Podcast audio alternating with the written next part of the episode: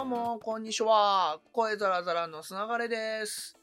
え昨日の話なんですけれども、僕、マイクロソフトさんの、えー量販家電店さんの販売員さん向けにやっている ExpertZone っていうサイトがあるんですけれども、えそこで、まあ、1年半ぐらい、えー記事書かせてもらっていて、で、昨日はその ExpertZone のイベントがあったんですね。 ExpertZone Night っていう。で、それの取材をするっていうお仕事だったんですけれども、なんとピンチヒッターとして僕もブースを持つっていうか、ブースで、えーお話をさせていただくことになりまして、30分かけ2を、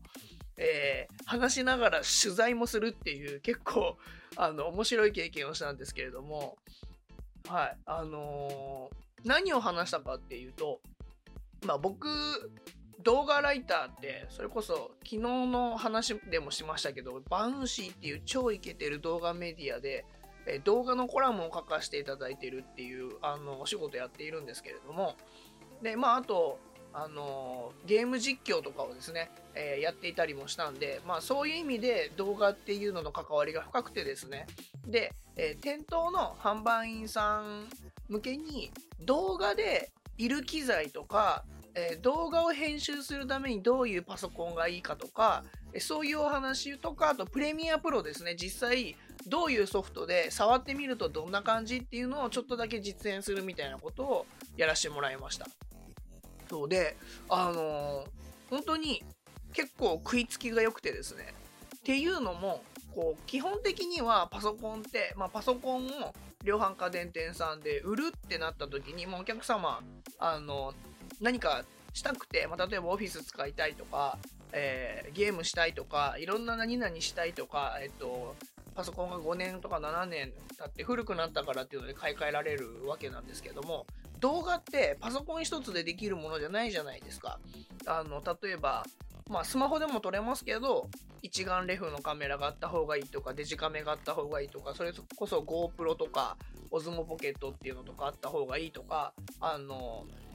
しかも動画をちゃんと編集しようとなると、え外付けハードディスクがあった方がいいよとか、まあそれこそマイクあった方がいいよとか、あとゲーム実況やろうと思ったら、まあ、パソコンソフトはなくてもできますけども、キャプチャーボードっていうのが必要になってくるんですけど、そういうキャプチャーボードがあった方がいいよみたいなのって、やってる人だったら、あの、簡単におすすめお客様にできますけど、やっぱりゲーム実況やったことないのにキャプチャーボードって何よって話だと思うんで、えーまあ、実際にこれで、このキャプチャーボードで一体どんなことができて、ゲーム実況って一体、えー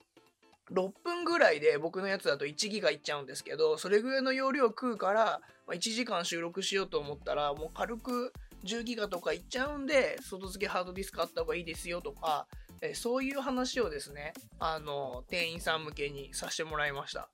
いや、本当に、あの、食いつき良かったなと思って、僕も元秋葉原でもう15年ぐらい前ですけど、あの、パソコンショップの店員を、あの、やっておりましたので、まあ、同じ販売員としてですね、こう元秋葉原のパソコンショップ販売員が、現、